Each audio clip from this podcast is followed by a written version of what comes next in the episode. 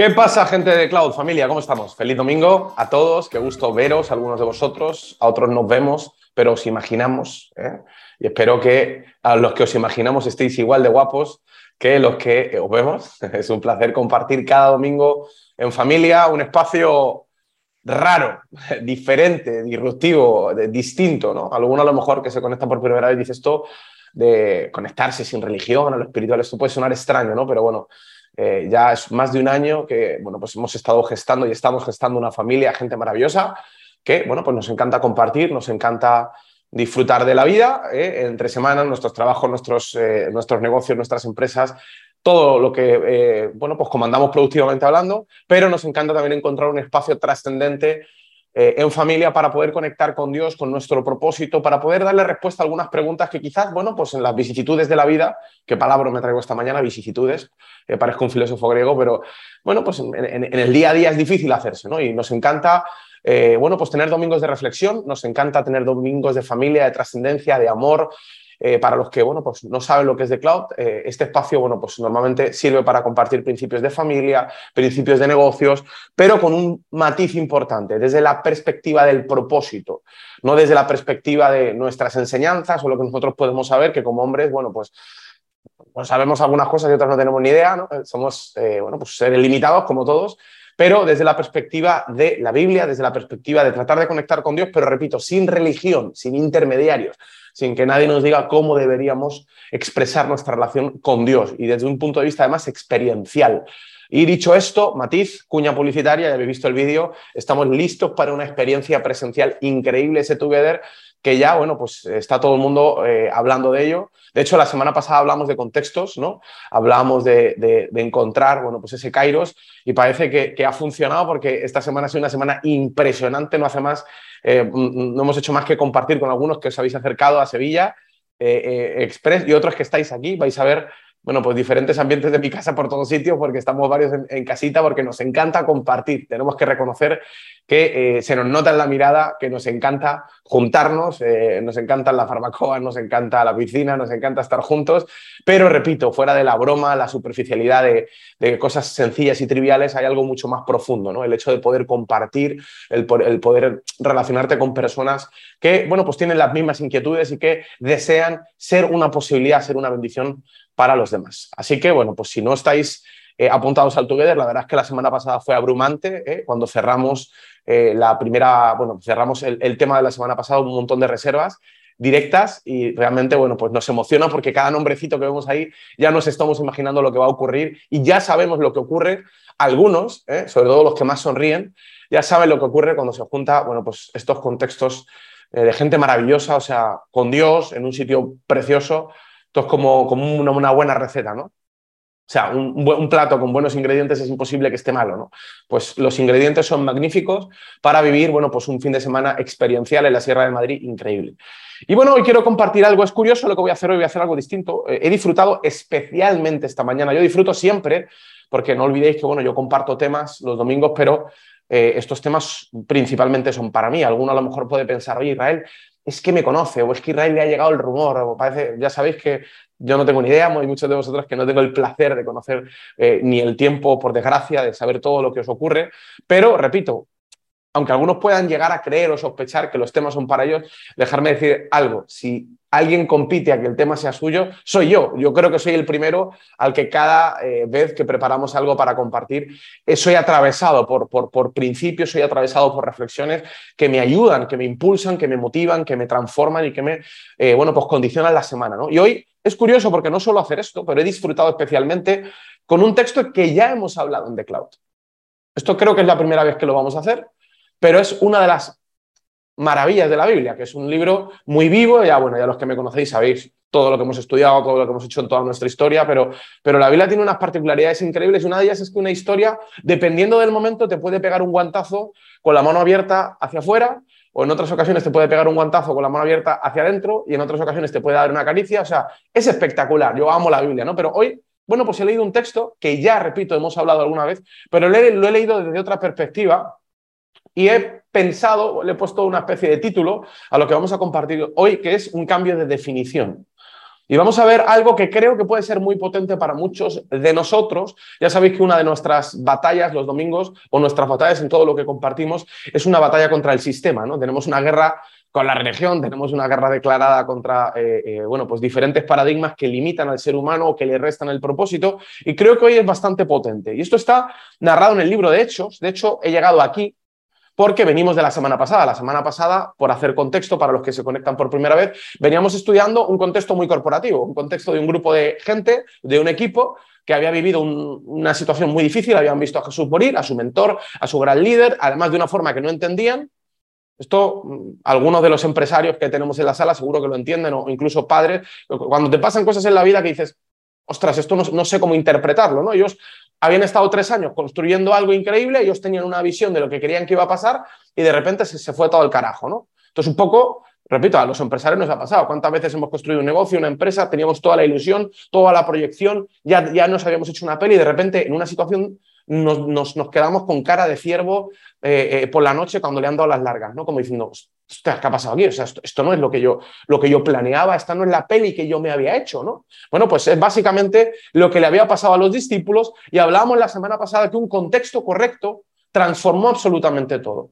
Jesús le dijo, mira, esperaros allí, juntaros, ojo, juntaros, procuraros, juntaros con la familia y esperar, estar juntos en un solo alma, unánime, ¿no? Y lo que voy a leer hoy tiene que ver con justo después. Esto ocurre en Hechos 2 y daros cuenta que vamos a leer Hechos 3. ¿Qué pasó después de ese contexto?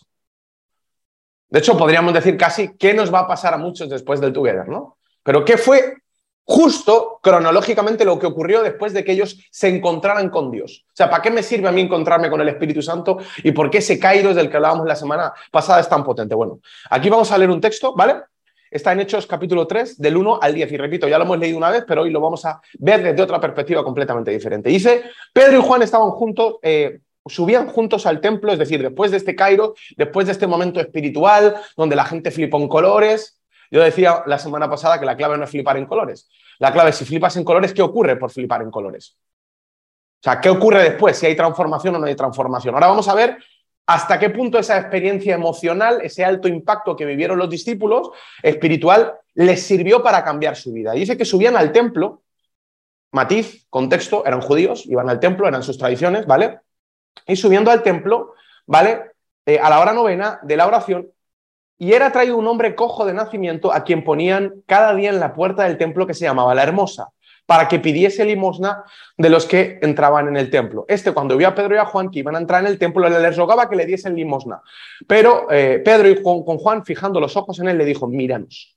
Entonces él estuvo atento esperando recibir de ellos algo. Mas Pedro le dijo, no tengo ni plata ni oro, pero de lo que tengo te doy. En el nombre de Jesucristo de Nazaret, levántate y anda. Y tomándole por la mano derecha le levantó y en ese momento se le afirmaron los pies y los tobillos y saltando se puso en pie y anduvo y entró con ellos en el templo andando y saltando y alabando a Dios.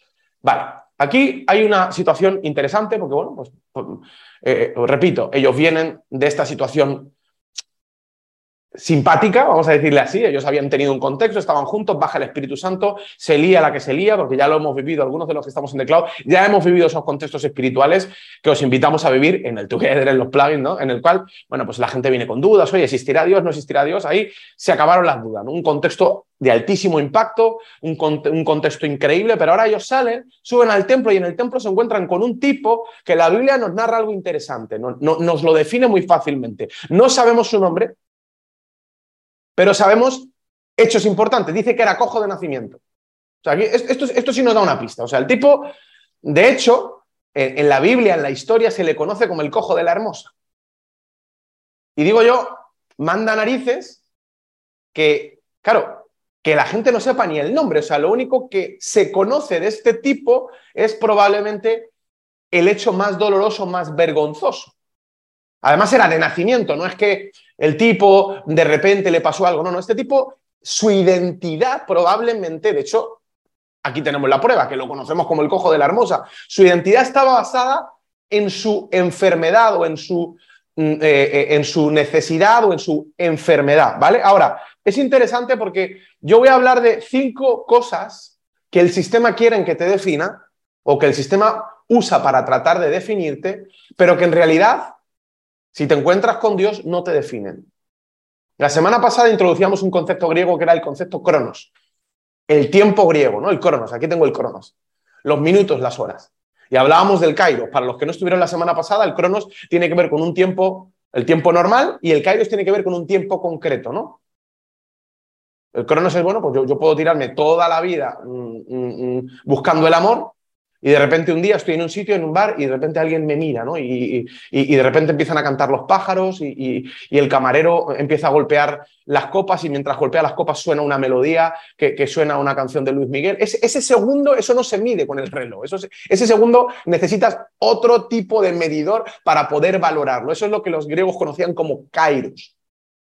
Ese momento en el que llevas 14 años remando contra corriente con tu negocio y de repente das con la tecla y se te ocurre algo que lo revienta todo. ¿Cómo se pagan esos minutos? ¿no?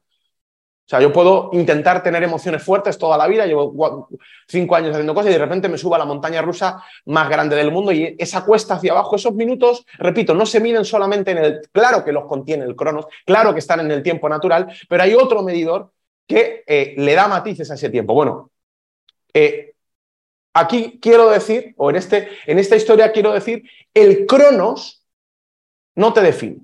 Hay mucha gente del sistema, hay, le gusta definir a la gente en el cronos. En el caso de este tipo, en el cronos hay cosas muy concretas. Este tipo nació cojo. O sea, hay un momento en su reloj, es su nacimiento, el cual había condicionado su vida.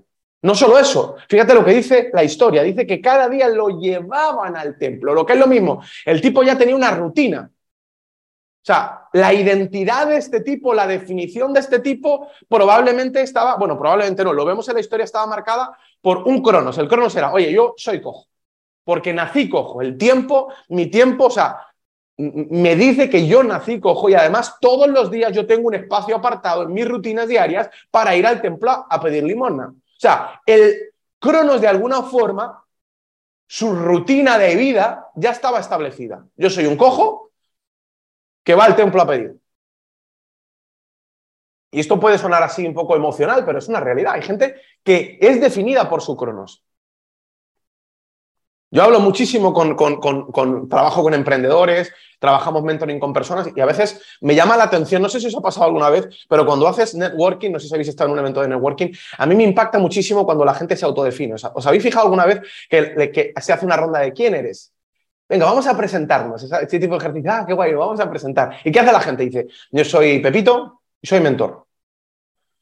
Yo soy Manolito y soy fontanero. O sea, es curioso que la gente suele autopercibirse, autodefinirse, autoidentificarse eh, eh, eh, con el hacer, con lo que eres.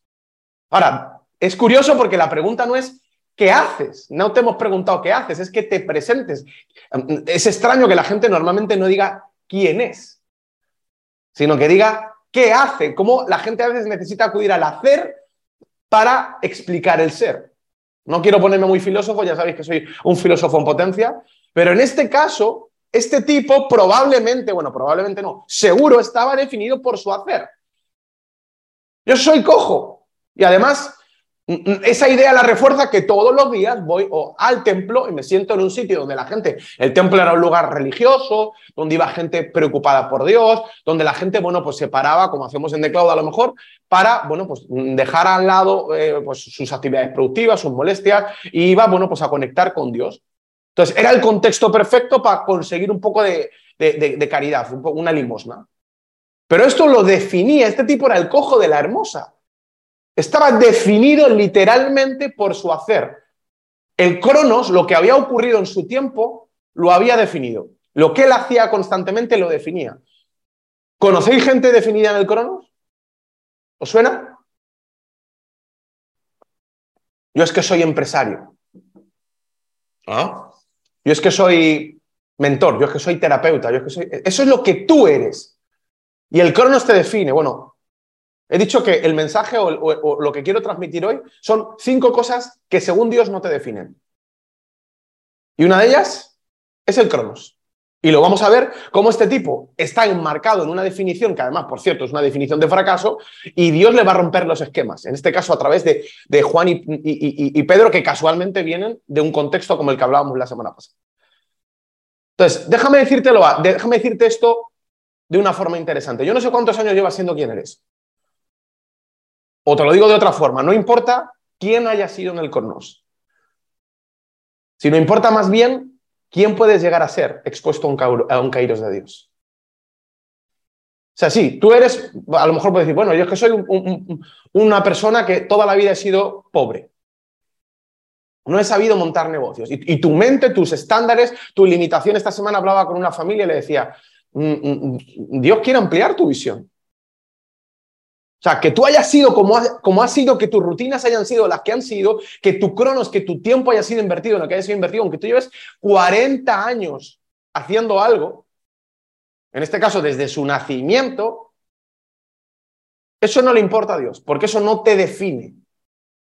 Dios en un kairos, en un instante, en ese segundo que no es medible necesariamente solo en el tiempo literal, puede transformarlo absolutamente todo. Vamos a ver cómo en el caso de este tipo, su cronos, su historia, sus rutinas no lo iban a definir. Para Dios, para la sociedad sí, para el sistema este tipo era, el cojo de la hermosa. La gente lo recordaba así, hay un tipo ahí en la puerta que siempre está pidiendo, o sea, la gente tenía una idea muy clara de él, el cronos, el tiempo, la situación, o sea, el contexto era muy claro en su vida, pero repito, para Dios, el cronos no te define. Ahora, mira, mira qué interesante. Dice que a este tipo me gusta porque dice que le ponían. O sea, el versículo Dos, y era traído un hombre cojo de nacimiento a quien ponían cada día la puerta. Es decir, el tipo no se ponía solo, claro, el tipo necesitaba ayuda. Esto es todavía más poderoso. Esto también es un segundo elemento que a muchos nos define, y es normal que nos defina, porque la psicología nos enseña que nos define, pero la visión que otros tienen de nosotros muchas veces nos define, según el sistema. Bueno, segundo, paradigma que queremos romper hoy. El cronos, según Dios, no te define. Pero te digo más, la visión que otros tienen de ti tampoco. O sea, la, historia nos narra que a este tipo lo llevaban otros y lo sentaban allí. Y, tengo que decir algo, estos otros no eran malvados, o sea, al contrario, probablemente era gente caritativa y buena que lo acercaba a la puerta, que lo llevaba allí, ¿para qué? Para que el tipo pudiera buscarse la vida. Pues oye, era cojo, oye, pues hasta buenos eran. Ahora los vamos a ver como unos faltos de visión, estoy de acuerdo, pero tenían su buena intención. Probablemente decían, ya que no puedes andar, pues vamos a ayudarte, vamos, te vamos a servir como apoyo, te, te, llevamos a la puerta y ahí, bueno, pues puedes conseguir tu limosna. Ahora, hasta gente bien intencionada puede limitar nuestra visión. Hasta gente bien intencionada puede limitar nuestra definición. Dice que le ponían su estándar de vida, de hecho, este tipo su estándar de vida estaba condicionado por personas de buena intención, pero que le tenían en un paradigma de mendicidad. Esto, esto, esto es un poco fuerte, claro, si, si, profundizo aquí, a lo mejor va a saltar algún, algún, algún trozo de carne, ¿no? Pero ya sabéis, la carnicería, ¿no? Pero, pero, pero es una realidad. Hay muchas personas magníficas que están a nuestro alrededor, que amamos y que nos aman, pero ojo porque su visión de nosotros nos mantiene como mendigos. Estos tipos sí eran magníficos, le querían un montón, probablemente le ayudaban un montón, se sentían súper bien consigo mismos porque eran caritativos, pero no se habían dado cuenta que probablemente fueran un anclaje, fueran un peso para que este tipo todos los días siguieran su rutina de ser un mendigo. O sea, la visión que este tipo tenía de sí mismo es, soy un cojo, ¿por qué soy un cojo o soy el cojo de la hermosa? Uno, porque el cronos me define, yo nací cojo y esto no puede cambiar. Dos, yo tengo rutina, voy todos los días. Y además, ¿cómo no voy a ser cojo si la prueba social me está diciendo que soy cojo, si otros me, ven como un cojo. Y repito que esto tiene hasta su principio psicológico. La psicología dice que nuestra percepción de valor, que el valor lo modulamos socialmente. Pongo un ejemplo, ¿vale? Un ejemplo, un experimento social. Imaginemos que yo ahora Mm, aquí en mi casa nos da por la ingeniería e inventamos un coche. Que esté chulo, que esté bien, tal.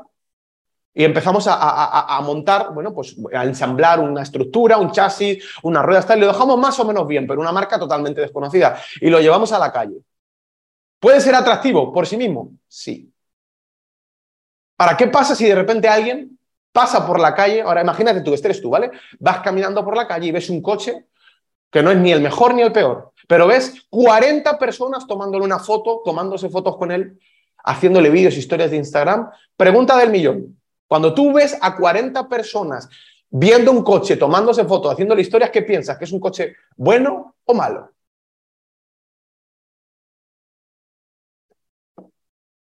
Está la, la típica del restaurante, ¿no?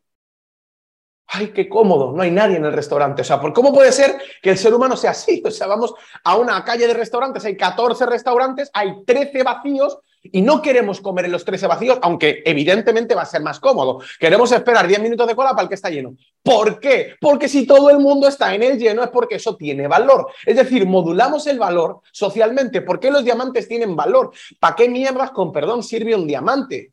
hay cosas más brillantes, o sea, hay cosas brillantes, hay cosas hermosas. Es, valioso porque los demás consideran que es valioso. Es decir, la percepción que otros tienen de cosas genera un paradigma mental de valor.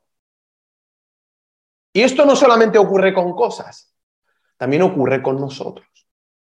Por eso, repito, la psicología dice que Depende de tus interacciones sociales, se forja tu autopercepción o tu autoestima. ¿Sí o no?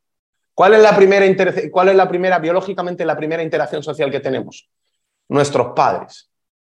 Qué casualidad que cuando hay un padre que le dice a su hijo, eres un inútil, eres un capullo, eres un inútil, eres un capullo, al final de los años, a, los 20 años, ¿el hijo qué es? ¿O cómo se comporta más que lo que es? Como un capullo y un inútil. ¿Por qué? Porque, repito, su proyección, esa proyección de lo que socialmente le ha otorgado valor es de un capullo y un inútil. Y si la sociedad, si el sistema, si mis relaciones están creando una proyección o me autodefinen como un inútil, yo debo ser un inútil. Bueno, déjame decirte algo. En esta historia vamos a ver cómo estos tipos lo llevaban. Estos tipos tenían una imagen clarísima de él. Este tipo es un cojo y este tipo es un mendigo.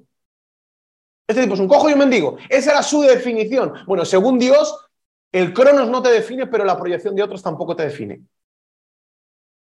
Ojo, cuando digo según Dios, estoy diciendo que puedes romper esa autodefinición. Por eso he llamado a esto una nueva definición o un cambio de definición. Dice que lo llevaban todos los días, claro. Imagínate si tú vienes al mundo en una familia y tu familia tiene una opinión de ti.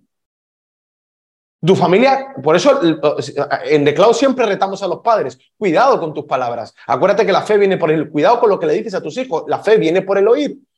Si tú le dices a tu, a tu hijo, no puedes, eres un inútil, tú, ojo, porque tú estás condicionando no solamente su fe, sino estás condicionando su percepción del mundo y su percepción, autopercepción de valor. Ahora, déjame decirte algo, según esta historia, tu familia no te define. No sé lo que ha dicho tu familia de ti, ni lo que opina tu familia de ti. Tus amigos no te definen, tu pareja no te define, tus hijos no te definen. Este tipo estaba hiper definido. Y repito, no, no tiene que ser malo. No tiene que ser malintencionado. No estoy hablando de un padre o una madre mala que te dice, eres un capullo. Hay padres que bien intencionados te dicen, hijo, no vales para, creo que no vales para esto. Creo que, o sea, ojo, y no digo que esté mal que un padre lo haga. A veces la labor de un padre o una madre es esa, es, hablar con tu hijo y ser coherente. Pero desde la perspectiva de este cojo, de este tipo, la imagen que los que le llevaban con buenas intenciones todas las mañanas o todos los días al templo era de mendigo y cojo. Y Dios va a romper ese paradigma en esta historia. Dios va a usar a Pedro y a Juan para romperle los esquemas. Y ahora vamos a ver si esto es interesante para algunos de nosotros, pero no olvidemos que nuestra percepción, nuestra identidad es la que marca nuestra vida. Dependiendo de quiénes somos, condicionamos lo que hacemos. Y dependiendo de lo que hacemos, condicionamos lo que obtenemos. O lo que es lo mismo, cambiando tu identidad, cambiando tu autopercepción, automáticamente cambia tu vida como es el caso de este tipo. Este tipo su vida estaba al milímetro. Este tipo ya tenía claro sus limitaciones. Yo no puedo ser rico, esto es imposible porque soy cojo. Y la pregunta es, ¿qué mierdas tendrá que ver la cojera con el dinero? ¿Qué mierdas tendrá que ver la cojera con el dinero? O sea, yo soy cojo, vale, es un hecho, no vamos a negar la realidad. Pero ¿qué tiene que ver la cojera con la mendicidad? Al final, repito, una percepción errónea genera interpretaciones erróneas que al final hacen que me comporte de una forma errónea, obtenga resultados erróneos. Y Dios le va a pegar un puñetazo a todo este, todo este enjambre, todos estos nudos psicológicos. Ahora, vamos a avanzar porque es muy poderoso. Pero te dejo este principio para que te lo quedes. Ojo con aquellos que te aman,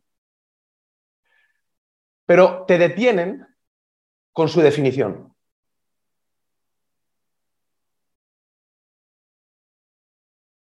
Pausa dramática, para que tu mente te traslade a personas. Gente que te quiere y que te quiere ayudar y está bien que te quieran ayudar, no son malos, no les queremos escupir, no les queremos pegar, no son el cáncer, no, no, son buenas personas que nos quieren y que lo hacen con buenas intenciones, pero ojo, porque inconscientemente a veces nos están limitando, nos están posicionando en una posición o en un paradigma de mendigos. Ojo con darle ya las llaves de tu identidad a terceros. A este tipo le había pasado. Le había dado demasiada creencia o demasiada credibilidad a lo que le había pasado hasta ahora. Es que yo he sido pobre toda la vida. ¿Y qué mierda significa eso? ¿Que no puedes cambiar tu vida? Es que yo he sido gordo toda mi vida. ¿Pero qué mierda es eso? ¿Que el Cronos tiene el poder? ¿El tiempo, como lo ha sido toda la vida, significa que no puede cambiar? Y alguno dirá, ay, qué evidente, qué fácil de entender esto. Sí, pero habla con las personas. Esto está en nuestra cabeza. Es que yo soy. Es que yo soy cojo. Bueno, por lo visto, no eres tan cojo, porque al final de este capítulo la cosa va a cambiar. Es que yo soy un mendigo. Yo no tengo dinero, porque los, los otros me lo dicen. Yo soy lo que otros dicen que soy. Dios dice, me paso por el forro de las narices lo que otros digan sobre ti. Me paso por un forro de las narices los resultados que hayas tenido hasta ahora. Me paso todo por el forro de las narices. Ya sé que la lógica, en lo racional, Debe ser así, pero te tengo que decir algo, no estamos en un espacio racional, estamos en The Cloud. Estamos en un espacio extraordinario, donde lo ordinario cambia. ¿Cómo explica la ciencia? Yo me, peleo a veces con psicólogos en plan gracioso, de decir, oye, ¿cómo explicas que gente que habéis desahuciado, gente que la habéis dado por perdida, reventada, imposible, de repente en un arranque de, voluntad, en un arranque de fe transforme su vida? ¿Cómo explicas que un tipo enfermo al que le habéis mandado a su puñetera casa, o mi abuela, algunas personas, tengo cientos de testimonios, le habéis mandado a casa a morirse, esa persona te mira a la cara y dice, te morirás tú, yo no me muero. Y esas personas de repente un día le hacen las pruebas y están sanos. Eso alguna gente dice, un milagro. Otros dicen, bueno, hasta los matemáticos se guardan esta variable, ¿no? La excepción que confirma la regla.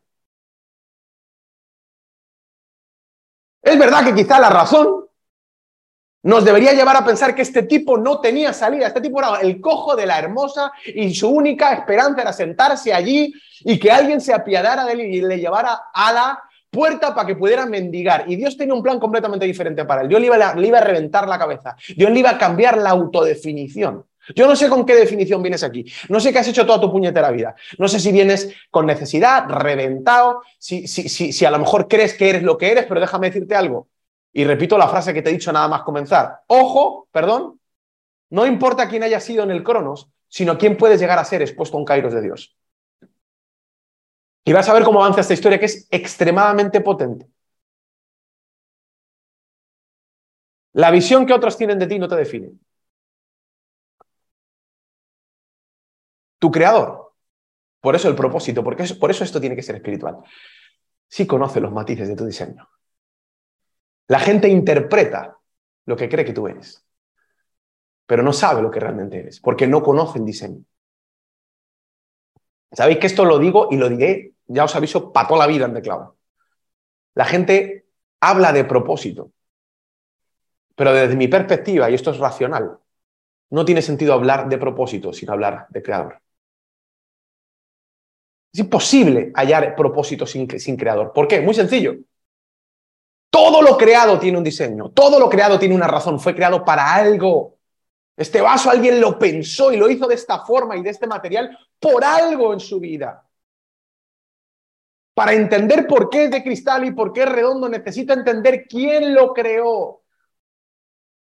Si alguien me quiere vender que la naturaleza, que el cuerpo humano, que cosas tan sofisticadamente complejas y perfectamente simbiónicas y engranadas perfectamente en una sincronicidad imposible de explicar por las matemáticas, por la ciencia, por la biología, por la física, me quiere decir que ha sido un producto de un accidente, me parece estupendo, no cuadra con la ciencia, pero me parece estupendo. Ahora te digo una cosa, si todo es un accidente, entonces ¿dónde mierdas encontramos propósito?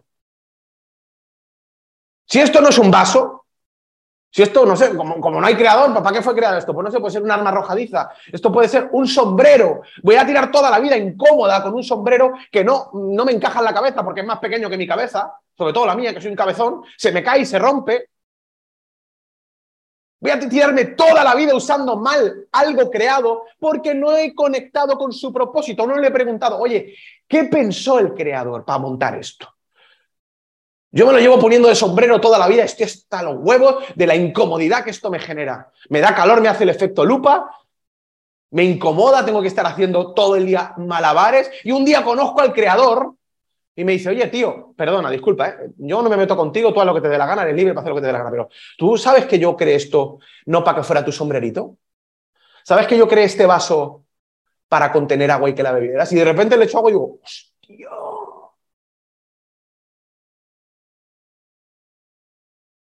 Conocer al creador abre las puertas del propósito.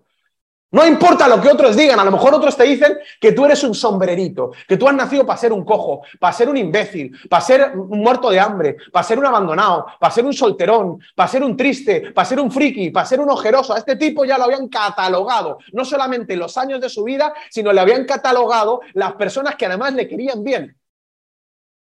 Pero Dios decía, perdón, disculpen, yo tengo una versión diferente porque vosotros sois interpretadores. Yo conozco los hechos porque soy el creador. El creador conoce. Por esto, por eso es espiritual. Por eso esto no puedes, no solo es racional. El creador conoce los matices del diseño. Dios conoce tus matices y sabe por qué te creó. O lo que es lo mismo, Dios tiene la última palabra. Aunque el tiempo diga que eres un fracasado, aunque tu entorno diga que eres un fracasado, llega Dios y dice, disculparme, pero aquí el creador soy yo. Dios siempre tiene la última palabra y, en esta historia no va a ser diferente. Ojo con aquellas personas que te aman, pero en su definición te limitan. Ahora mira, le llevaban para qué? Esto es poderosísimo, esto se va a poner todavía mejor. Porque le llevaban a la puerta de la hermosa, al templo, para que pidiese limosna. Repito, ¿qué tendrá que ver el dinero con la cojera? Sí, entiendo que ser cojo implica que estoy enfermo y no tengo la capacidad productiva, pero ¿desde cuándo en la historia solo ha sido todo algo físico? Los mentores, las personas que tenemos negocios aquí, sabemos que los sistemas. Hay gente que gana dinero en la piscina. Este tipo podía ganar dinero en la piscina. Estaba cojo, pero podía meterse en la piscina. Es decir, si su mente hubiera abierto una nueva dimensión de negocios, hubiera abierto algún sistema, hubiera montado algo, hubiera hecho, gestionado algo, no sé. Pero el tipo, repito, estaba vinculando su limitación física con su limitación financiera y su identidad estaba marcada. A él le llevaban para pedir limosna. Déjame decirte una tercera cosa que no te define. Tu necesidad no te define. Y sé que esto puede parecer muy, muy obvio, muy evidente, pero ojo, ojo porque por dentro esto, muchas personas están limitadas por su necesidad. De hecho, fíjate al nivel que llegaba. El tipo estaba, mira, el tipo estaba en el templo. Dice que estaba en la hora de la oración. Iba a estar rodeado de los apóstoles, de unos tipos que venían a saco. O sea, venían recién impactados de una experiencia de alto impacto, venían de un together, el tipo estaba en el sitio correcto, en el momento correcto, rodeado de la gente correcta. Ya sabéis que yo siempre digo que el don es clave. Y aún así el tipo tenía la mentalidad absolutamente torcida, porque aparecen los apóstoles en el lugar correcto, en el momento correcto, y él que dice, ¿me das una limonita? Hay gente tan centrada en su necesidad. Este tipo ya no pensaba, o sea, en lugar de pedirle a los apóstoles, oye, ¿podéis hacer algo? Vosotros no sois discípulos del Jesús ese que sanaba enfermos, que no sé qué mierdas. Oye, luego voy a disparar a ver si ellos hacen lo mismo. Oye, podéis orar por mí, podéis, podéis hacer lo que hacía Jesús. Y si no, bueno, pues ya me dais una limona, ¿no? Pero el tipo directamente fue a la pasta. O sea, su necesidad era tan grande que no podía pensar en su propósito. ¿Eso te suena? Su necesidad era tan grande que no podía ni extraerle el jugo a la vida, ni podía entender el momento en el que estaba. Hay gente así, que su necesidad los define. Es que no tengo dinero. ¿Y para qué mierda necesitas el dinero? No digo que no, no, ya sabéis que aquí enseñamos finanzas, no seré yo quien hable en contra del dinero. Pero el dinero es una consecuencia. Este tipo estaba dándole tanto protagonismo a su necesidad, a lo que no tenía, que se estaba perdiendo el resto de la peli. Lo que no tienes tu necesidad no te define. Manda narices que este tipo estaba súper bien ubicado, ¿eh? en el lugar correcto, en el momento correcto, rodeado de la gente correcta. Yo le llamo el desubicado bien ubicado. Pero el tipo estaba desubicado. O sea, el tipo estaba en el sitio correcto, con la gente correcta, en el momento correcto, pero el tío no se estaba enterando de una mierda. Habemos algunos así a veces, ¿verdad? Hostia, yo estuve allí, me cago en la leche y no, supe aprovecharlo. Tenía la oportunidad de mi vida, pero estaba tan centrado en mis necesidades, en lo que no tenía, que no estaba dándome cuenta que tenía todo lo que yo necesitaba para poder avanzar. Que estaba ciego este tipo, sí, está cojo, pero por lo visto también está ciego, porque no está viendo que hay una oportunidad para él, porque está definido por su necesidad. A mí me define que no tengo dinero.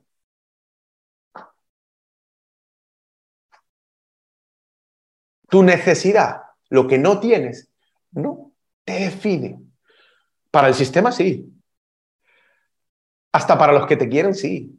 Incluso para tu propia razón, el mercado te ha convencido de que estás definido. Pero Dios dice, ni tu cronos, ni la percepción de los demás, ni lo que te hace falta, y es un hecho que te hace falta, te define.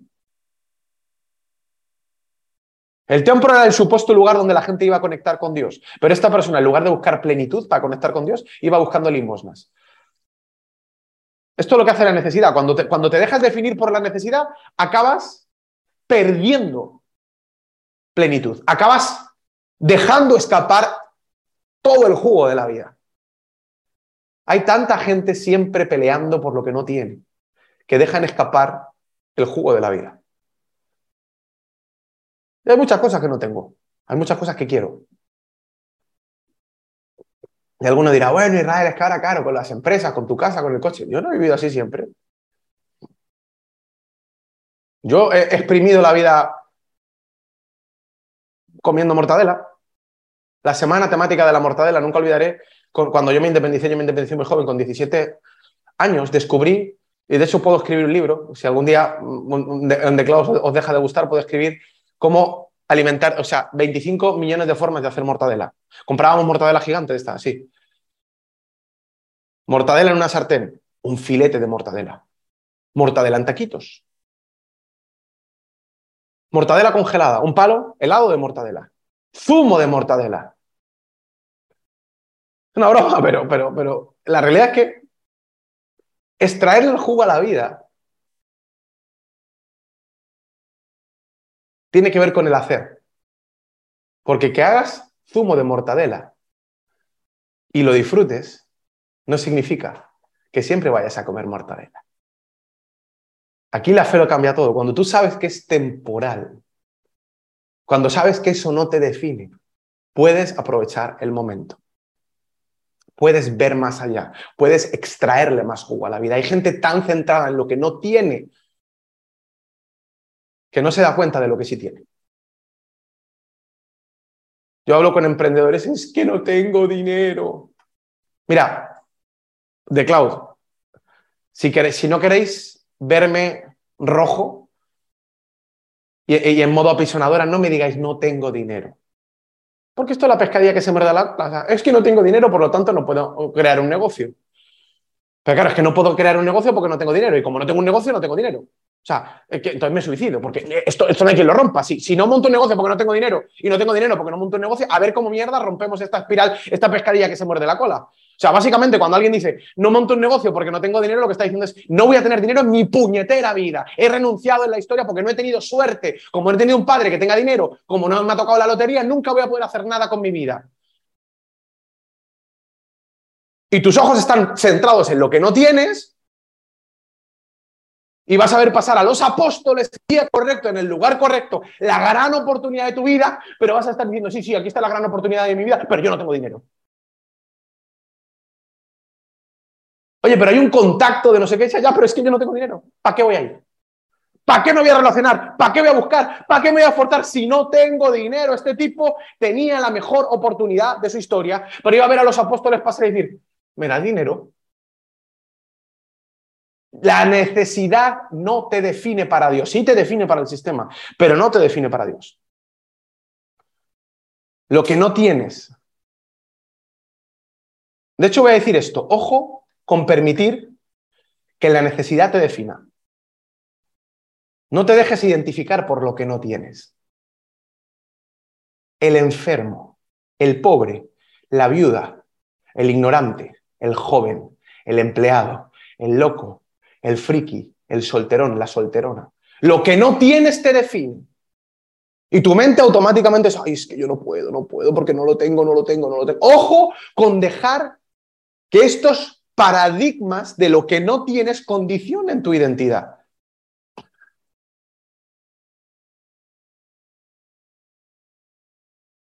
El problema no es que otros te identifiquen como el gordito, el pobrecito, el friki. Ese no es un problema. De hecho, supera lo querido.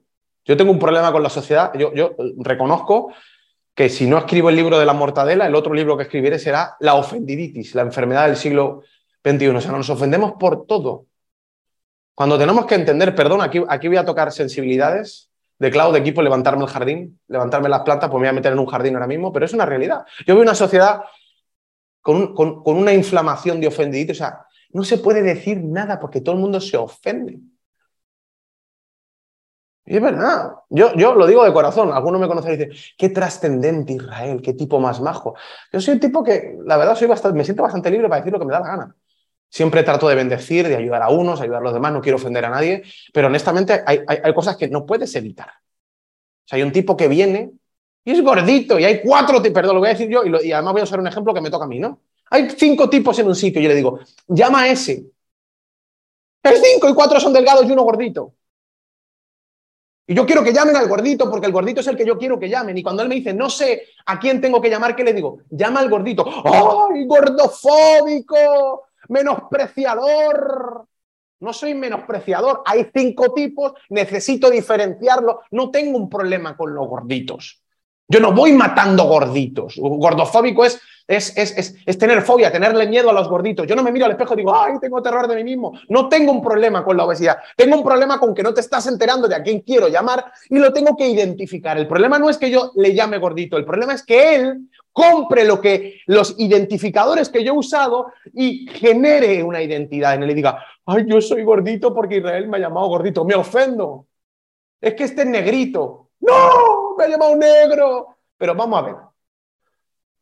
¿Tú crees que yo tengo un problema con un negro? No tengo un problema con un negro, tú eres negrito, yo soy blanquito, y cuando me pega el solecito en la playita soy rojito, ¿y cuál es el puñetero problema? El problema lo tienes tú que te ofendes. Repito, estamos hablando desde una perspectiva de no ofender. Hay gente que quiere ofender, yo no estoy hablando de ir insultando a la gente, estoy diciendo que la gente, el, sistema es normal que te catalogue. La viuda, el soltero, el feo. Está bien.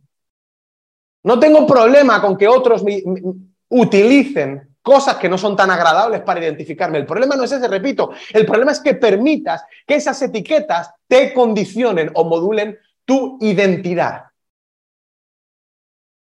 Es normal que a este tipo lo conocieran como el cojo. El problema no es que otros te conozcan como el cojo. El problema es que tú te conozcas a ti mismo como el cojo. Depende en qué contexto yo puedo ser el motivado. En algunos contextos me conocen como el frío, a mí me dicen no tiene sentimientos, es un desgraciado de los negocios. Bueno, luego algunos me conocéis en The Club, yo no lo considero, pero bueno, si me quieres conocer así, si, si te ayuda a, a identificarme, me parece estupendo, pero eso no soy yo. Yo sé quién soy. Y digo más, si no sé quién soy, al menos sé a quién preguntarle. Y no es a ti, desgraciado, es a mi creador, que él tiene los matices de mi diseño. ¿Tiene sentido o no tiene sentido? Tú me puedes llamar a mi cojo lo que tú quieras. ¿Te parezco cojo? Eh, estupendo, feo, feo para ti. Yo seré feo para ti, pero las zapatillas que llevas son horribles. O sea que si ese es tu gusto, casi que me llames feo, me dan ganas de decirte muchas gracias por el halago. Si tú me dices, este zapato bonito y yo feo, tengo muchas ganas de darte un abrazo, porque en realidad con el gusto que lo tienes en el culo, lo que me estás diciendo es que tus zapatillas que son horribles, yo soy lo contrario, es decir, soy feo, es decir, soy hermoso. Gracias por este piropo. El que se ofende porque quiere.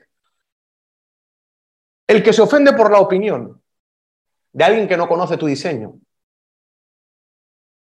es porque tiene una duda existencial.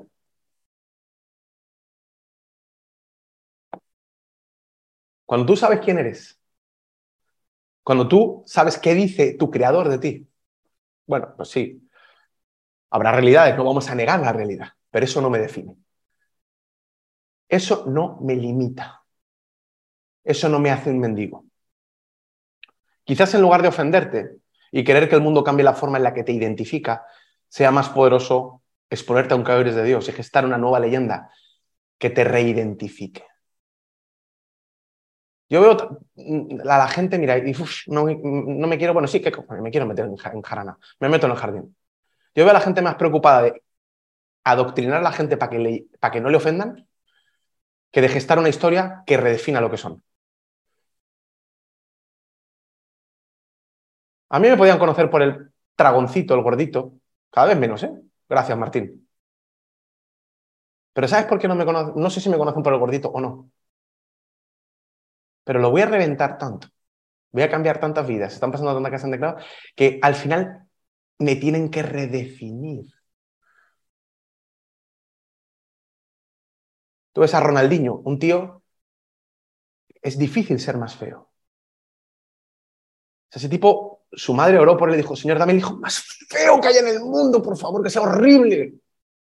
Es una broma, ¿vale?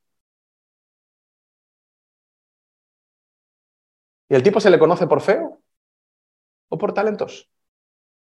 Si estás tan preocupado de cambiar la percepción que tienen los demás de ti, de ofenderte, de adoctrinarlos y enseñarles cómo te... No me llames gatito, no me llames negrito, no digas que, que, que soy bien. Al final vas a gastar el tiempo en tratar de cambiar algo que nunca va a cambiar, porque lo único que vas a cambiar es que los demás se callen, pero lo piensen igual. Esa falsa moral de la sociedad. No, me llames gordito, pero si lo estamos pensando todos, está gordito, ¿cuál es el puñetero problema? No, ya no le llamo negrito, le llamamos oscuro. ¿Cuál es el puñetero problema si lo está pensando igual? Deja de pensar en lo que los demás piensan de ti y empieza a gestar tu leyenda y que tu leyenda cree una nueva palabra, que ya no tengan que decir el gordito, que digan eh, eh, eh, el crack, el rico, el dueño de tal empresa, el dueño de tal organización, el alcalde, el presidente, gesta una nueva leyenda. ¿Qué más da lo que otros piensen de ti? Da igual si tu creador dice algo contrario. Lo que te falta no te define. Ahora mira qué interesante. Dice que, claro, yo me pregunto, ¿y este tipo, claro, estaba allí en esa situación? ¿Y por qué el tipo no se daba cuenta? Muy probablemente porque no solo miraba lo que le faltaba, sino ya había comprado un estado. El tipo es verdad, alguno me dirá, qué bonita esta charla, Israel, motivacional. Pero al final, la realidad, la realidad, este tío está cojo y no tiene un duro. No neguemos la realidad, el tío está cojo y pobre. Bueno, déjame decirte el punto número cuatro. Tu estado no te define. ¿Por qué había un tipo en el lugar correcto, en el momento correcto de y buscando limonas? Probablemente porque ya su identidad estaba condicionada por aquello que no funcionaba en aquello que no avanzaba. El tipo era cojo. La cojera tiene que ver con no poder avanzar, con no poder andar. Hay gente que está limitada o que ha comprado una identidad por lo que no puede lograr o por en lo que no puede avanzar. Ojo, te digo esto, que esto es muy poderoso. Ojo y que aquello en lo que no has avanzado no te defina. Estar en proceso no significa ser. No haber dado con la tecla en el hacer no significa que esa sea tu identidad en el ser. ¿Qué pedazo de frase me acaba de salir? Esta no la tengo escrita. Te lo voy a decir de otra forma. Es que no tengo un duro. Vale. Quizás estoy. Mira, mira la diferencia de verbos. Voy a jugar con los verbos. Quizás estoy arruinado. Eso es un hecho. Pero eso no significa que yo sea pobre. Sí estoy, pero no soy. Quizás estoy divorciado, sí, pero no soy un abandonado. Quizás acabo de perder, pero no soy un derrotado. Quizás, sí, sí, soy una máquina y he cometido errores, pero no soy un error. Quizás tengo sobrepeso, pero no soy un gordo. Yo soy un obeso.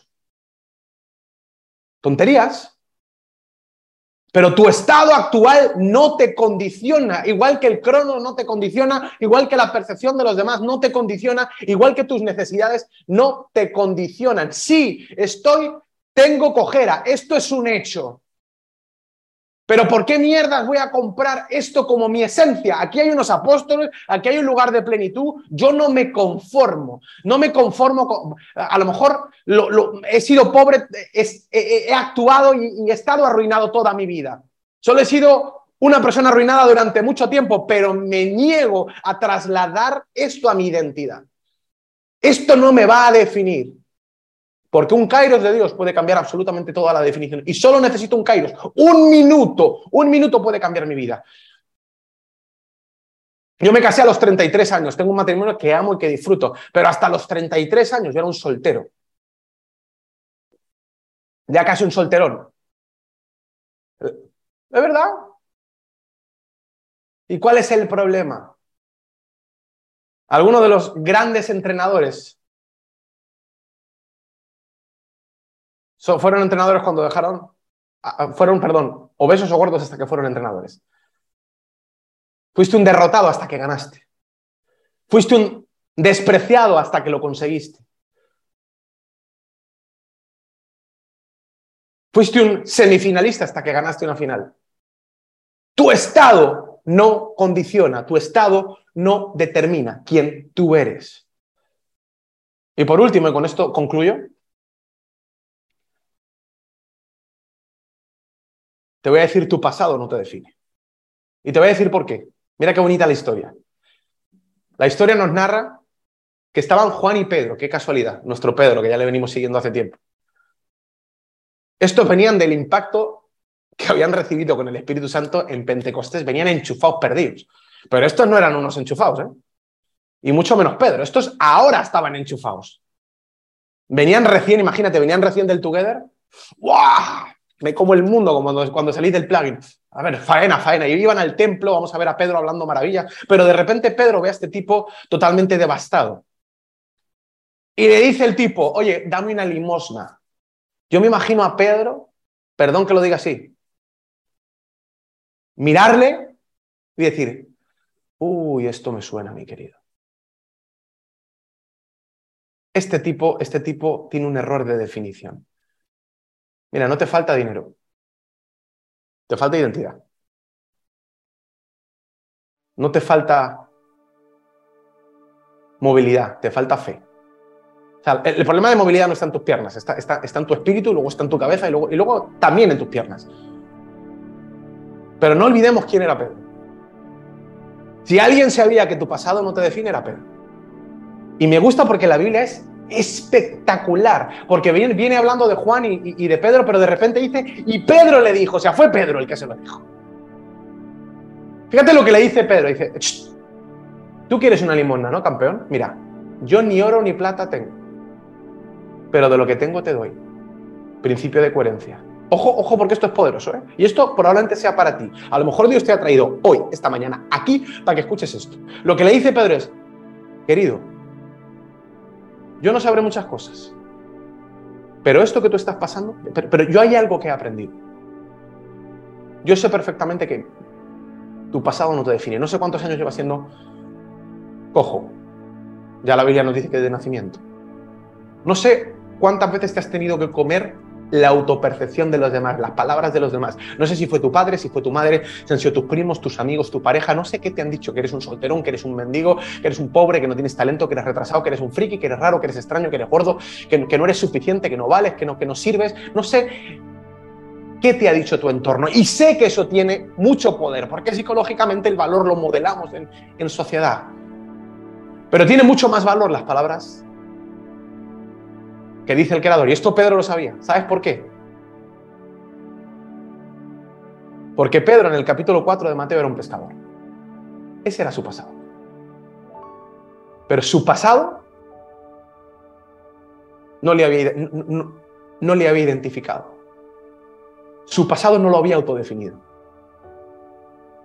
En Mateo 26 no olvidemos que Jesús le había dicho a Pedro, tú vas a edificar mi iglesia. Y en, en el capítulo 26 Pedro le estaba diciendo a la gente, yo a este no le conozco. O sea, Pedro en el capítulo 4 de Mateo era un pescador. En el capítulo 26 era un traicionero. Y hace cuatro capítulos era un deprimido. Se ha muerto Jesús. Ya no tengo mentor, estoy jodido. Si alguien sabía que tu pasado no te define, era Pedro, que había pasado por 40 estados de mierda. Yo actué como un traicionero. Yo actué como un pescador. Y actué como un cobarde. Pero sé esto no va de hacer, esto va de ser. Yo sé perfecto, por eso dice, ni oro ni plata tengo, pero de lo que tengo te doy. Si algo tengo que vale más que el oro, querido, que vale más que unas monedas de mierda que te van a servir para cinco minutos, es que tu pasado no te define. Es que tus errores no te definen, es que tus necesidades no te definen, es que en lo que no has progresado no te define. No importa si todavía no tienes dinero, Estás en proceso, no importa si todavía mm, tienes mucho peso, estás en proceso, no importa si todavía estás soltero, estás en proceso y eso no te define.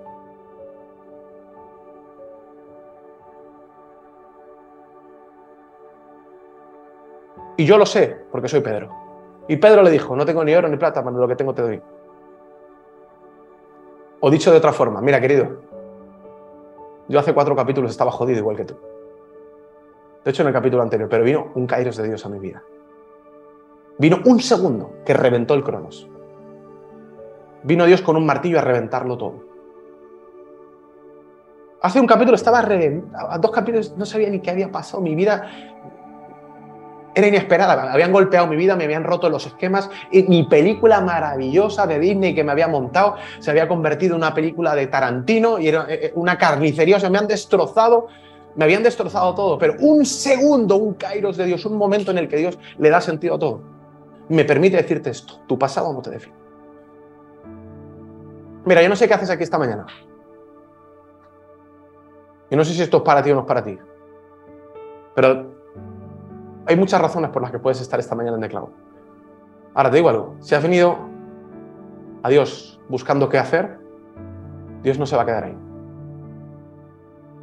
Si has venido buscando qué hacer, Dios va a transformar tu ser.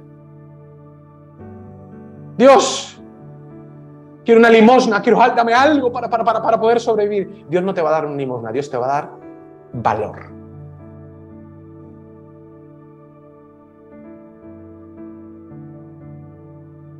No vas a tener algo. Dios te va a hacer mucho. Es que es, que es impresionante esto. Si has venido a Dios buscando una solución, Dios dice no, te va a dar una nueva identidad. Tú eres la solución. Los que habéis buscando limonas, olvidaros, valor. Los que habéis buscando soluciones, olvidaros, identidad. Los que venís buscando qué hacer, Dios dice, no, aquí esto no se trata de hacer, se trata del ser. Si has venido buscando algo puntual, Dios quiere darte algo eterno algo racional, Dios quiere darte algo espiritual. Eso fue lo que le ocurrió a este tipo. Este tipo ese día se levantó condicionado por su identidad, condicionado por su cronos, por la construcción social de lo que otros le habían dicho que era, por lo que no tenía, por lo que no había avanzado y con el peso de su pasado en la espalda. Y Dios dijo, tráelo, tráelo para acá. Dios usó a Pedro, a un tipo que ya había superado un pasado, a un tipo que ya había, se había despojado de lo que le limitaba para decirle, Prepárate porque tienes una vida totalmente diferente. Si te expones a mí, porque yo soy tu creador y yo te conozco, ¿eh? yo sé quién eres. Y, las palabras de los demás pueden tener valor, pero la mía tiene más. Y le dijo, levántate y anda. Vamos a empezar a avanzar, querido. Y el que fue un cojo, ahora va a ser un milagro. El que fue una vergüenza, hoy es motivo de honra. El que parecía un olvidado en la puerta, que nadie le veía, ahora es el tipo más famoso de la ciudad. Porque todo el mundo quiere conocer su historia. En un segundo, en un kairos, Dios ha convertido todo lo que te hacía débil en todo lo que te hace fuerte. El que fue pobre 40 años ahora se ha forrado. El que estuvo súper soltero, ahora dice, toma, bien casado. Él o la que estuvo viuda, Ahora es la historia que todos cuentan, decir, y qué feliz la veo, qué feliz lo veo a este tío. Yo pensé que se iba a quedar para, se le iba a pasar el arroz. Ahora vives en la paella permanente. Eres el tipo que te llaman el tipo de la socarrat. No se te ha pasado el arroz, ahora el arroz pasado es lo más rico, es lo que todo el mundo quiere y, lo raspas y lo disfrutas de, tus años de matrimonio. El enfermo es el que cuenta historias de salud. Eso es lo que hace, eso es lo que hace un Kairos de Dios. Y Pedro lo sabía. Llévate esta reflexión esta semana. ¿Quién eres? ¿Y de dónde has sacado la interpretación de lo que eres? Por eso de Cloud para mí es tan importante. Porque conectar con el Creador, conectar con tu propósito y con quién te diseñó, va a arrojar matices que te hagan vivir la vida como nunca la has vivido. Cuando tú descubras cómo te mira Dios y cómo su versión probablemente sea diferente a la versión que otros, con la que otros te miran, cuando te pongan las gafas de Dios, probablemente eso vaya a condicionar tu vida y pases de la puerta del templo pidiendo limosnas y olvidado a ser la historia que otros cuentan. pases de perderte los instantes por estar mirando lo que no tienes, a contarle a todo el mundo lo que Dios ha hecho.